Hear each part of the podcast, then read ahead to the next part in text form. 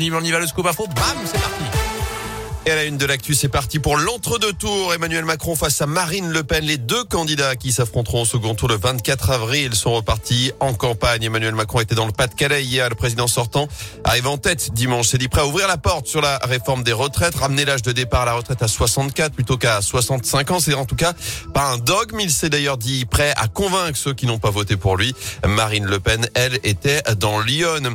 Encore une matinée agitée dans la région. La Loire et la Haute-Loire sont toujours en vigilance jaune au vent violent. Alerte en vigueur jusqu'à 15 heures. Les rafales devraient faiblir à partir de la mi-journée. On fera un point complet sur la météo à la fin de ce journal.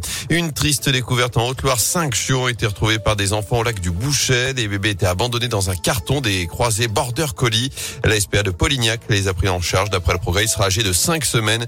Une liste d'attente pour une éventuelle adoption a été ouverte.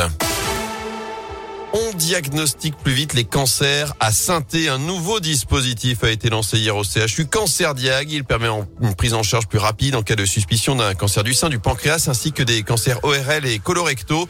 Un gain de temps permis par la mise en place d'un standard téléphonique et d'un site internet spécifique, mais surtout par une meilleure organisation dans et entre les différents services hospitaliers.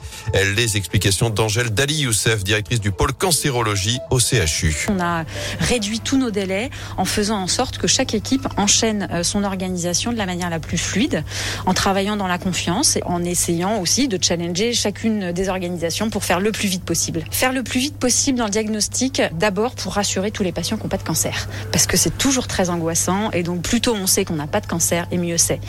Mais c'est aussi aller très vite pour les patients auxquels on va annoncer une mauvaise nouvelle, pour que très rapidement le traitement puisse se mettre en place et leur donner le maximum de chances de guérir. Un premier bilan de ce nouveau dispositif est prévu au mois de juin si l'expérience a fait ses preuves, les effectifs seront alors renforcés. D'autres parcours de diagnostic seront proposés. Vous retrouvez plus d'infos à ce sujet sur radioscoop.com. En foot, pas besoin d'une colo pour savoir qu'on est dans la merde. Le message explicite des Green Angels avec cette banderole déployée hier au centre sportif Robert Herbin à l'Etra. Référence à la situation de la SS avec cette pique envers Timothée Kolodzezia, capitaine lors de la débâcle vendredi dernier à Lorient.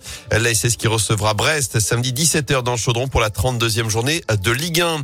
À suivre avant cela les quarts de finale retour de la Ligue des Champions. Le Real Madrid reçoit Chelsea après sa victoire 3 1 à Londres la semaine dernière alors que le Bayern Munich va devoir remonter un handicap d'un but face à Villarreal, coup d'envoi à 21h. Et puis du basket au programme également ce mardi. On joue en pro la 28e journée de championnat et ce derby à la Alvacheresse. Très belle affiche entre la Chorale de Rouen et l'Asvel, le double champion de France en titre. Ce sera à partir de 20h.